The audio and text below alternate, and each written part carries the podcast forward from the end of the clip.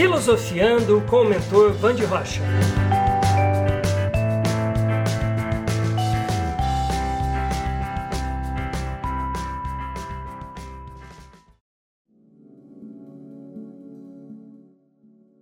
Podcast 1 Coleção Filosofiando. A paz consiste em aceitar sem se submeter, agir sem reagir.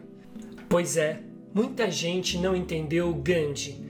Gandhi, um indiano, conduziu milhões de outros indianos através de uma resistência não violenta, não colaborativa.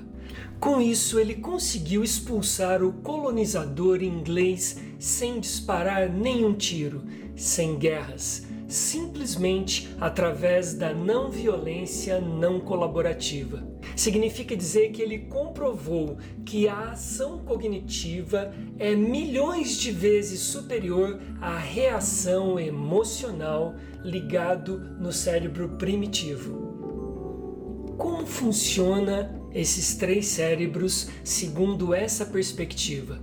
É muito simples. De forma superficial, nós temos o neocórtex, que tem 500 mil anos de existência, que nos dá a capacidade de planejamento, de raciocínio lógico. Nós temos o sistema límbico de gerenciamento das emoções. E lá embaixo, na base do tronco cerebral, nós temos o cérebro reptiliano, responsável pela manutenção da espécie, controlando basicamente fome, sede, sono e sexo sexo, neste caso para fins reprodutivos. O ser humano, humanoide, tem 50 milhões de anos de existência. Durante 49 milhões e 500 mil anos, o cérebro primitivo foi fortemente utilizado para nos manter vivos. Afinal de contas, fome, sede, sono e sexo era a nossa base no planeta, uma vez que nós não raciocinávamos, nós não nos diferenciávamos dos outros animais do planeta.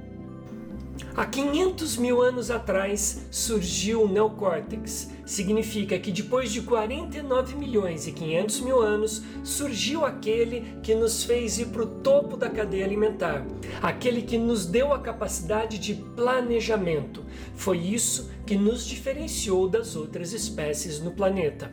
Desta forma, o neocórtex tem por objetivo a evolução da espécie.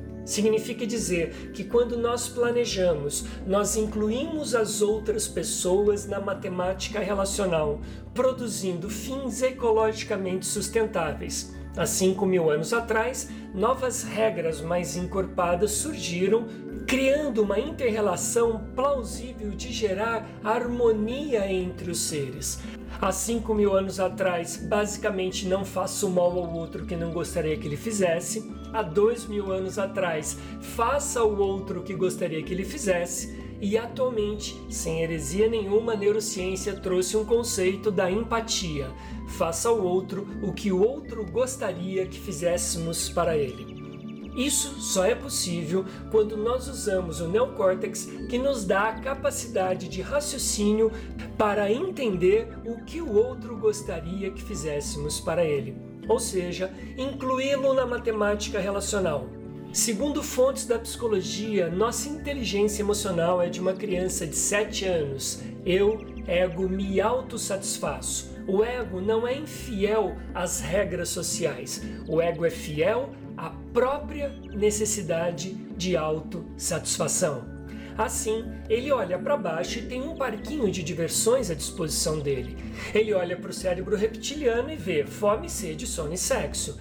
Tem uma frustração emocional, come. Tem uma frustração emocional, dorme. Tem uma frustração emocional, bebe, às vezes, algumas substâncias que alteram a consciência, porque assim ele não tem que pensar naquilo que o desagrada ele tem uma frustração emocional e ele faz sexo não para preservação da espécie, mas para obtenção de prazer, de orgasmos.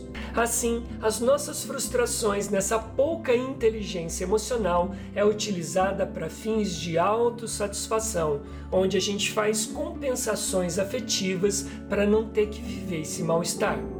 A evolução da espécie pede que nós utilizemos o neocórtex, que é responsável pelo sentimento, sentimento, análise da emoção. Vamos analisar isso mais a fundo. Explode uma bomba com um som muito alto. Em bilionésimos de segundo, nosso cérebro faz um monte de coisa. Pegue um segundo, divida em um bilhão de partes.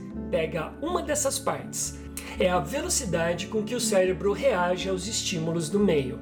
Assim sendo, quando explode uma bomba com um som muito alto, o nosso cérebro reptiliano nos prepara para fuga ou luta.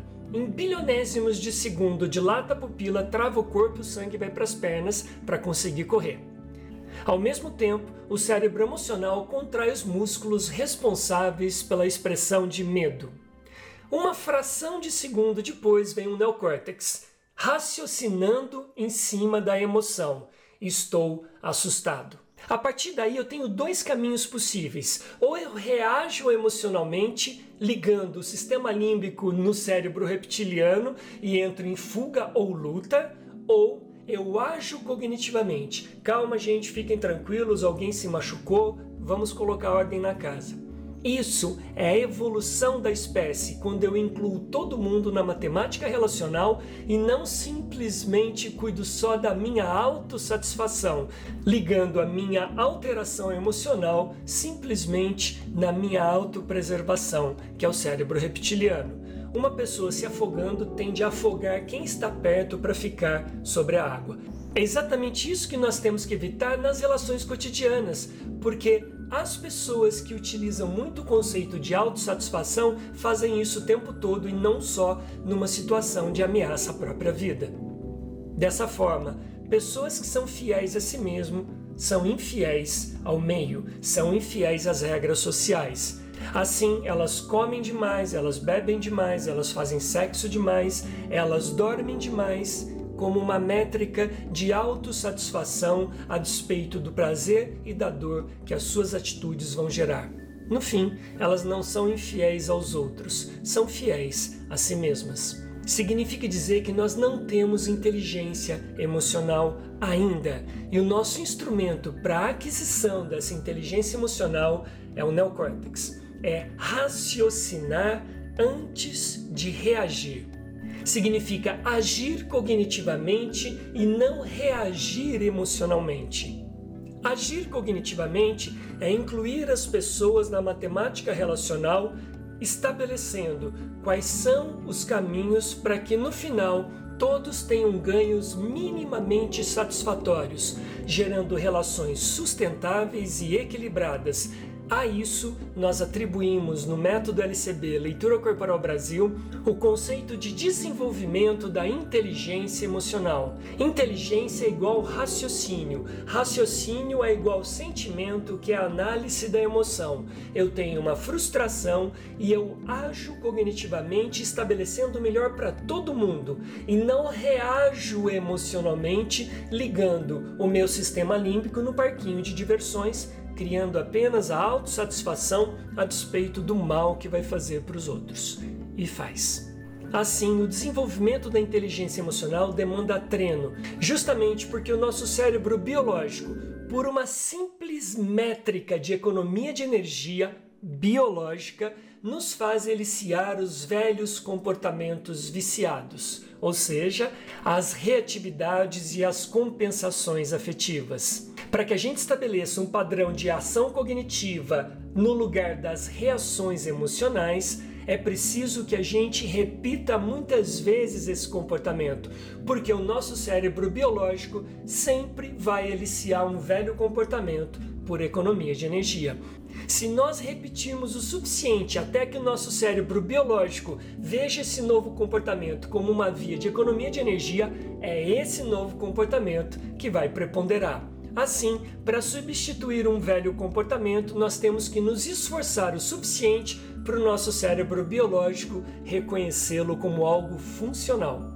Existe um exercício extremamente simples e que vai fazer com que você crie esse gap mental suficiente para que você possa eliciar ações cognitivas ao invés dessas velhas reações viciadas. Ele se chama 1001. Nós utilizamos esse exercício nas nossas metaprogramações que nós chamamos de neuróbica, aeróbica cerebral. Ele funciona da seguinte maneira: Durante uma semana, prestando bastante atenção, para cada pergunta que lhe fizerem, responda mentalmente mil e um antes de dar a resposta verbal. Por exemplo, qual o seu nome? Eu penso mil e um e respondo verbalmente, Vande. Que cidade você mora? Eu penso 1001 e respondo verbalmente Campinas e assim por diante. Conforme você repetir essa lição de casa, o seu cérebro cria um mecanismo para iniciar como um comportamento funcional. Mas lembre-se, é preciso lembrar durante uma semana para que o seu cérebro possa de fato ter isso como uma métrica. Escreva 1001 no dorso da mão porque afinal de contas você olha para o dorso das suas mãos o tempo todo e isso vai fazer com que você se lembre de responder mentalmente mil e um antes de dar a resposta verbal. Isso vai criar um gap, vai criar uma descompressão nas reatividades. Aí, uma vez que o gap está estabelecido, é simples. É só iniciar o melhor comportamento para cada situação. Assim, quando você tiver uma frustração, basta iniciar o pensamento lógico raciocinado e desenvolver a inteligência emocional. O que eu posso fazer uma vez que o meu corpo quer comer um quilo de chocolate? O que eu posso fazer para compensar essa frustração de uma forma mais equilibrada com o sistema? Ou seja, o que eu faço para resolver essa frustração emocional? Bom, eu acredito que andar na escadaria do meu prédio vai fazer com que eu descarregue hormônios positivadores, o que inclui opioides, que são sedativos endógenos naturais, e isso vai fazer com que eu tenha um bem-estar e vai fazer com que a minha vontade de comer esse chocolate seja substituído por algo que eu devo fazer, justamente porque é uma boa programação. Assim, essa neuróbica vai eliciar soluções muito mais funcionais no lugar daquelas reações que fazem mal para gente quando não ferem o sistema social no qual nós estamos inseridos. É isso. De posse dessa ferramenta, vai ficar muito mais fácil agir cognitivamente no lugar de reagir emocionalmente. A paz consiste em aceitar sem se submeter, agir sem reagir. Quando você age sem reagir, você pensa para aceitar sem se submeter. Bom, é isso. Esse foi o podcast de hoje. Espero que você tenha gostado. Se você gostou e gostou um pouco, ótimo curta. Gostou mais ainda? Compartilha. Gostou muito? Espalha para todo mundo. Tem um monte de temas sendo preparados o tempo todo. Então, volte sempre, espalhe bastante. Gratidão pela sua presença. Paz e bem.